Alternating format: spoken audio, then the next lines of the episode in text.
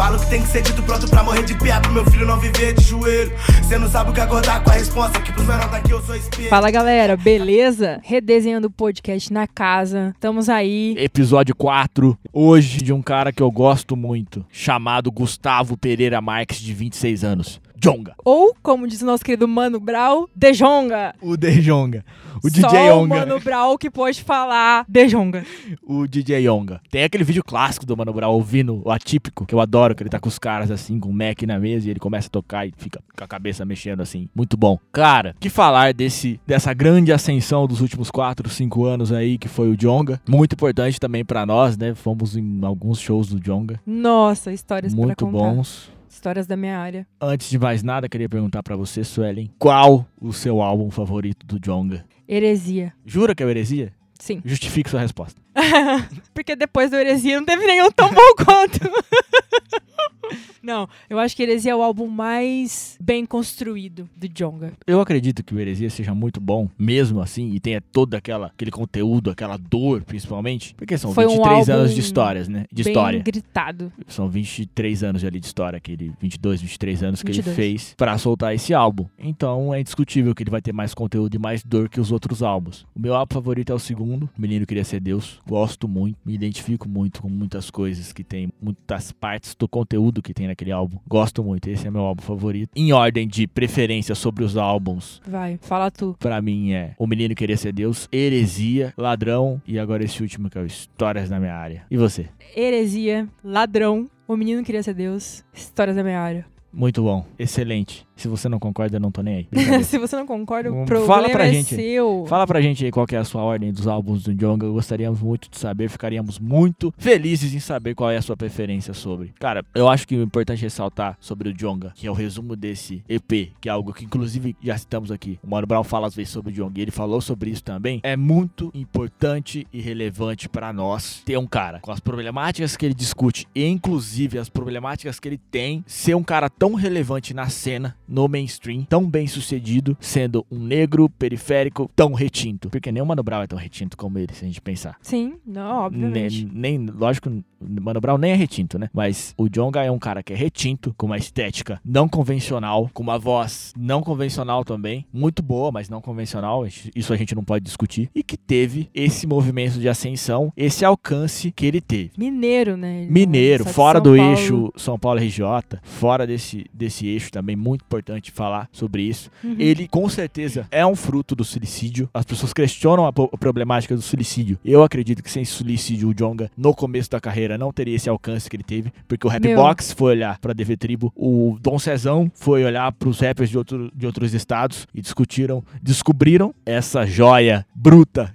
que nunca vai ser lapidada, que é o Jonga, que faz questão de ser bruto sempre. Antes de começar, de você começar a discutir as problemáticas é isso. Hoje eu vim pra fazer o quê? do Jonga, eu queria falar que assim, há um movimento da cena, da indústria cultural e principalmente dos rappers, é que o rap não suporta, o rap não tolera no Brasil, não sei se é assim em outros países, mas provavelmente sim, não suporta ver um cara em ascensão por muito tempo, principalmente um cara tão polêmico e agressivo quanto o Jonga. Mas isso aconteceu com outras pessoas. Vai ser sempre, vão sempre ressaltar a geração anterior e dizer que ela era melhor e vão problematizar alguma coisa que ele fez, vão tentar cancelar o cara. Quando o MC estourou, fizeram isso com, com ele, falando que o Racionais era melhor e etc. E agora estão estamos passando por isso assim. Acho que já passamos e vamos passar por algum tempo. Vão tentar cancelar o Jonga a todo custo para que ele não se mantenha nessa ascensão, ascensão por muito tempo. E aí há todo um processo aí de gestão de carreira e principalmente psicológica para conseguir se manter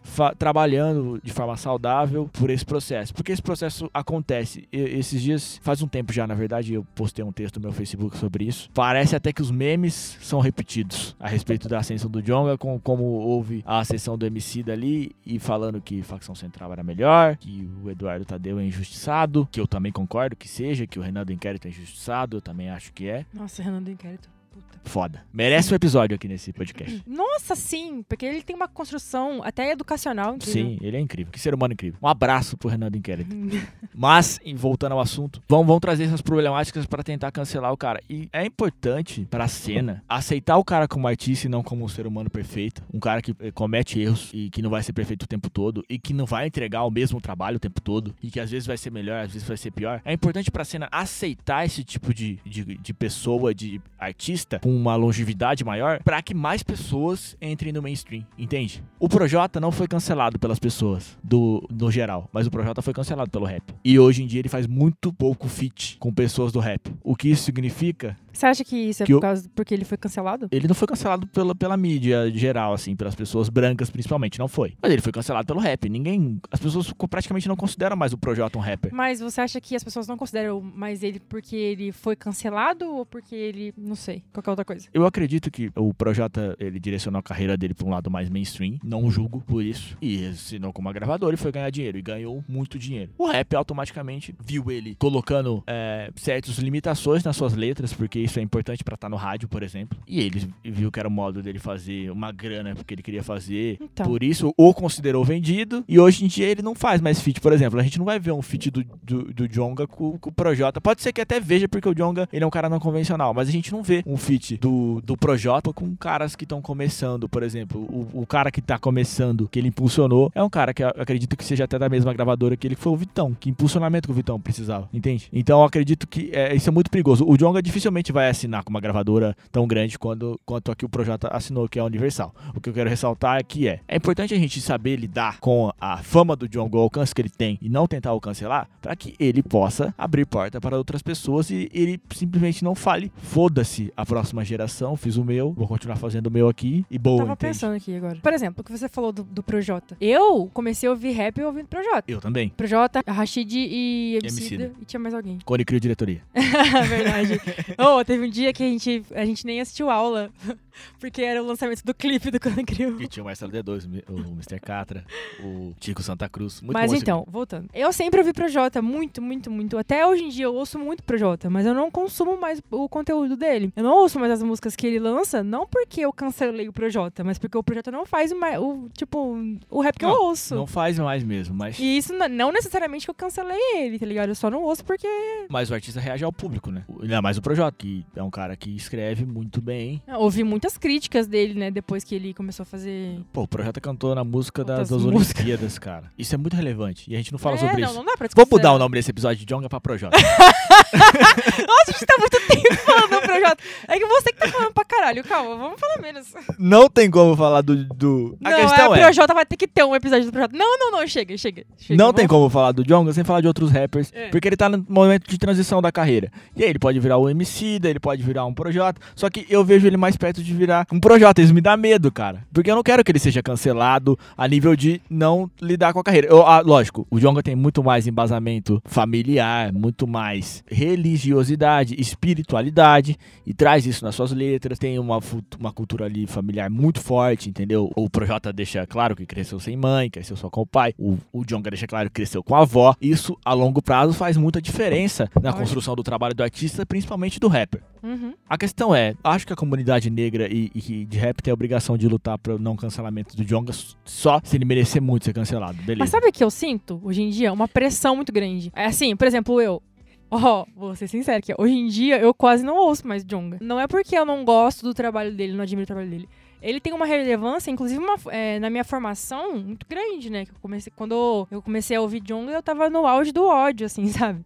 Tipo, precisando foi- foi me importante. reafirmar muito. 2017 que lançou o Heresia, ele foi muito importante. foi importante demais. Por isso que eu acho que eu considero o, o, o Heresia como o melhor álbum. Não porque, de fato, ele é o melhor álbum produzido, né? Mas é o melhor álbum, foi o que mais me tocou. A gente, na verdade, a gente sempre vai analisar por isso. É muito é difícil escolher um álbum de uma maneira imparcial. Ai, produção. Não, mano. Foi o álbum que mais me tocou. Então, não vou cancelar ele por isso. Mas pode ser que eu deixe de ouvir ele a partir do momento que ele não faça uma música que me agrade. e tá tudo entendeu? bem, e tá tudo bem. Exatamente. Só que aí, por exemplo, aí eu, eu venho com a minha visão de, de quem é muito fã do Jonga, fã pra caralho.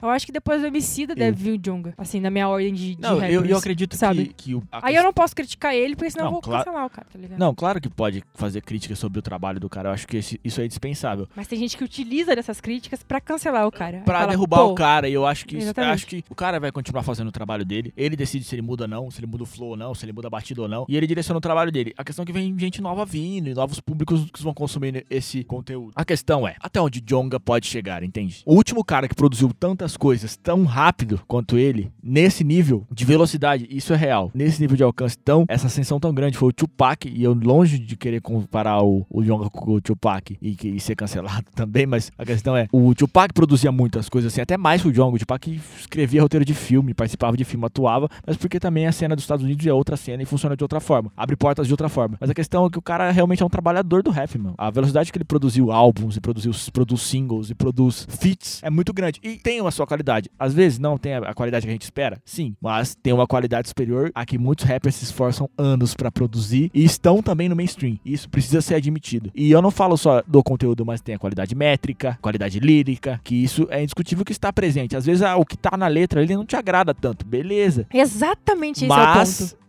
Há uma qualidade métrica e lírica ainda presente que o cara sabe o que tá Você fazendo. não pode negar a qualidade do, do som do cara pela porque você não se identifica, entendeu? Mas eu penso sobre isso também, sobre a ascensão desses rappers, porque isso também foi algo que aconteceu com o Freud, por exemplo. Escutamos muito menos Freud que escutávamos em 2016 e 2017 também. 2016 No foi geral, o ano de lançamento Nível de do, alcance, né? do Pseudo-Social lá, que foi o primeiro hit dele solo. E o, o Freud, eu acho que ele tá bem melhor agora. Eu sinto, eu me sinto mais identificada com o Freud agora. É, porque tem a fase pessoal da- de cada um também. Mas a questão é, o cara acende, né? E ele ascende socialmente, ele ganha um puta alcance e ele ganha muito dinheiro. A principal dor de muitos rappers que são periféricos é o que? Não tenho grana. Aí fala, beleza, agora eu tenho grana, posso fazer, o- fazer o que eu quiser. Aí o cara começa a falar de outras coisas. Porque ele fala mesmo. E ainda há assuntos estruturais que eles precisam discutir. E por isso a gente ouve Jonga há quatro anos. Porque ele traz outros assuntos estruturais à tona, entende? Uhum. Só que o cara sim- simplesmente não quer mais falar de certas dores que às vezes a gente ainda continua passando. Porque a gente, em 4, 5 anos de, de carreira, de vida, que passou os últimos anos, a gente não acendeu dessa forma. Às vezes as pessoas continuam sofrendo os mesmos racismos, as mesmas dores que eles sentiam. E o cara não pode ficar sendo repetitivo, entende? Agora o cara fala, eu posso comprar um carro de um milhão de reais, entende? E, e beleza, realidade do cara. E por isso que a cena também se renova. Pô, se a gente olhar pro Heresia, ele traz um modelo novo de falas, mas coisas que a gente já ouviu no Sobrevivendo no Inferno anos antes. E outra questão é, por exemplo, quando ele traz o Heresia, ele traz aquele momento de escrita dele, de produção, né? Hoje, a- o, se a gente for olhar a vida do John Gunn em Heresia e olhar a vida do John agora, são duas vidas completamente diferentes.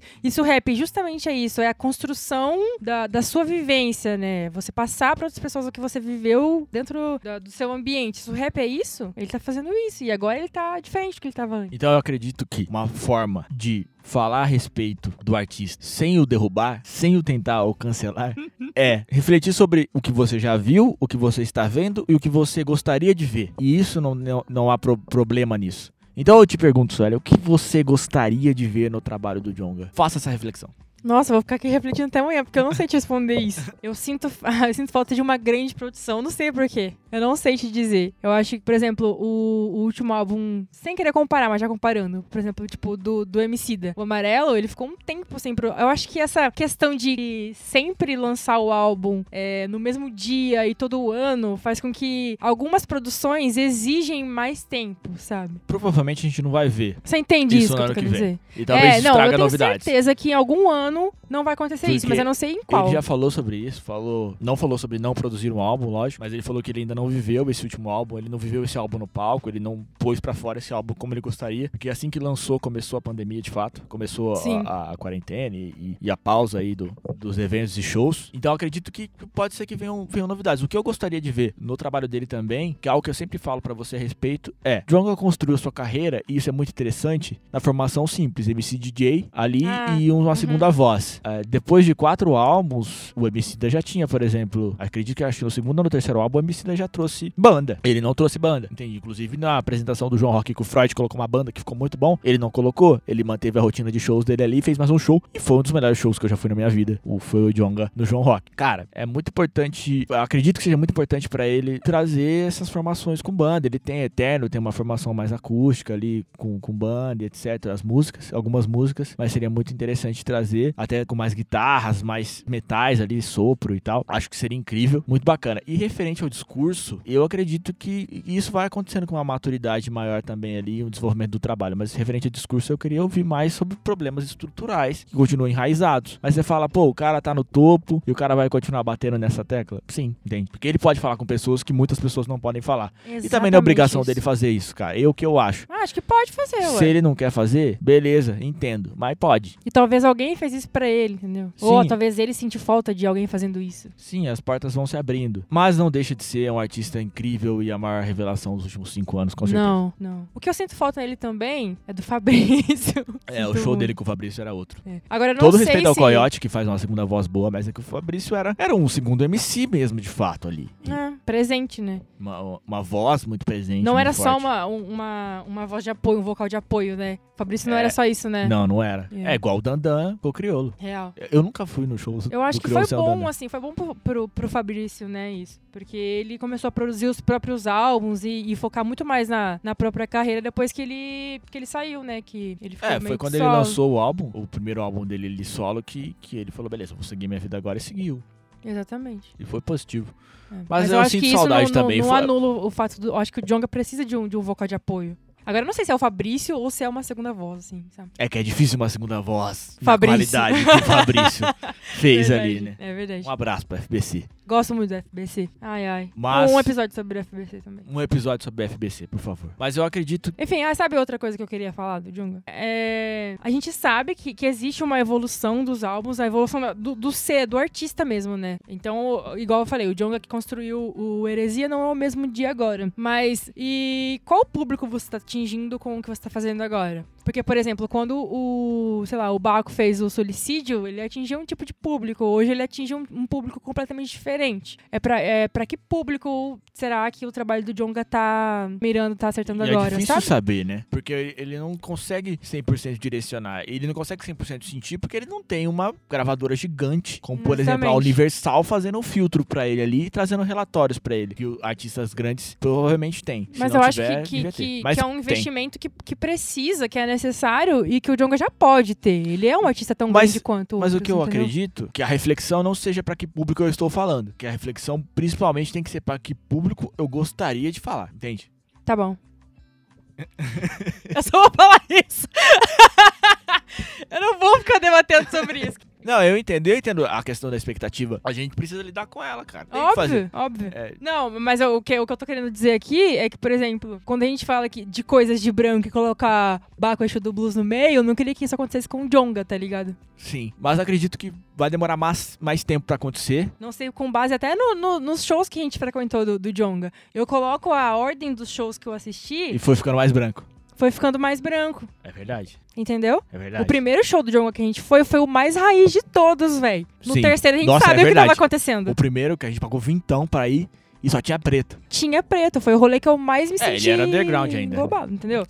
É, e aí o próximo show que a gente vai, a gente vai ser, tipo... É, o último que a gente foi foi o do John Rock. Foi era do o John mais branco de todos, porque é o festival branco. E antes do John Rock também, foi aquele lá da roda que eu perdi meu 2 de novembro, né? Que era 2 de novembro, que era finados. Aham. É. Você entende? Entendo. Então, tipo, é... é automático, sabe? Eu fico preocupada com isso. Às vezes eu fico pensando, meu, é, a gente sabe, a gente já discutiu isso no episódio passado. Quanto mais a gente sobe, às vezes, mais sozinho a gente fica. Sim. Entendeu? Isso aí a gente aplica até pro, pro artista, pro cantor. Meu, quanto mais ele tá alcançando, parece que mais branca a plateia dele tá ficando. É uma sensação que eu gostaria de ter em algum momento como trabalhador. Eu vou explicar qual é a sensação. É a seguinte: você acende, certo? É, profissionalmente. Muito, muito.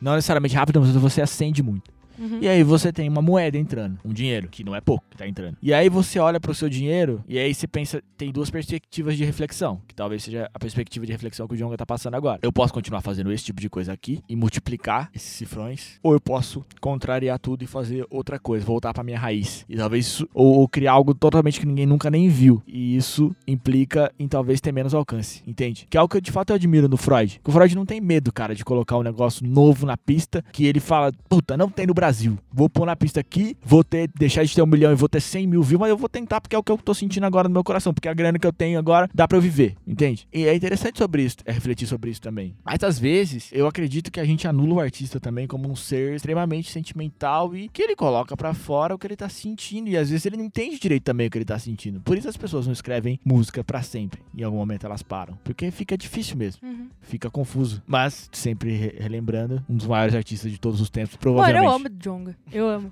É a importância do, do, do Jonga como um, um profissional pra mim. Eu acho que toda vez que o Jonga lança, um, é uma coisa que ele tem muito forte e que ele não fala tanto, que é a comunidade dele. E essa fita de comunidade sempre mexe muito comigo. Porque eu tenho muito medo de, de, de crescer e não conseguir passar esse crescimento pra alguém, entendeu? Se, se ninguém ao meu lado crescer junto comigo, pra mim o crescimento não vai adiantar nada.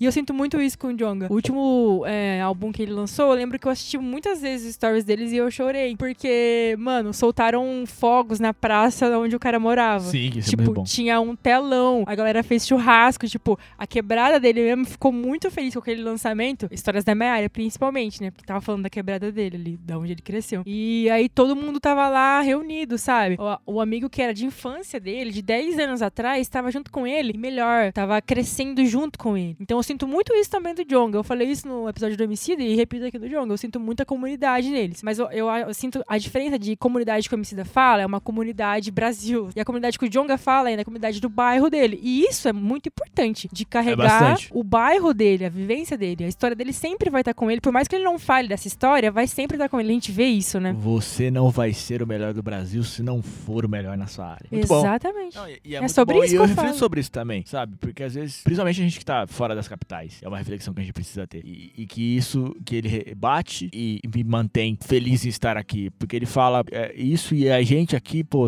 quem mora fora da capital tá sempre. Tem aquele, aquele meme, né? Todos os meus problemas sendo resolvidos mudando pra São Paulo.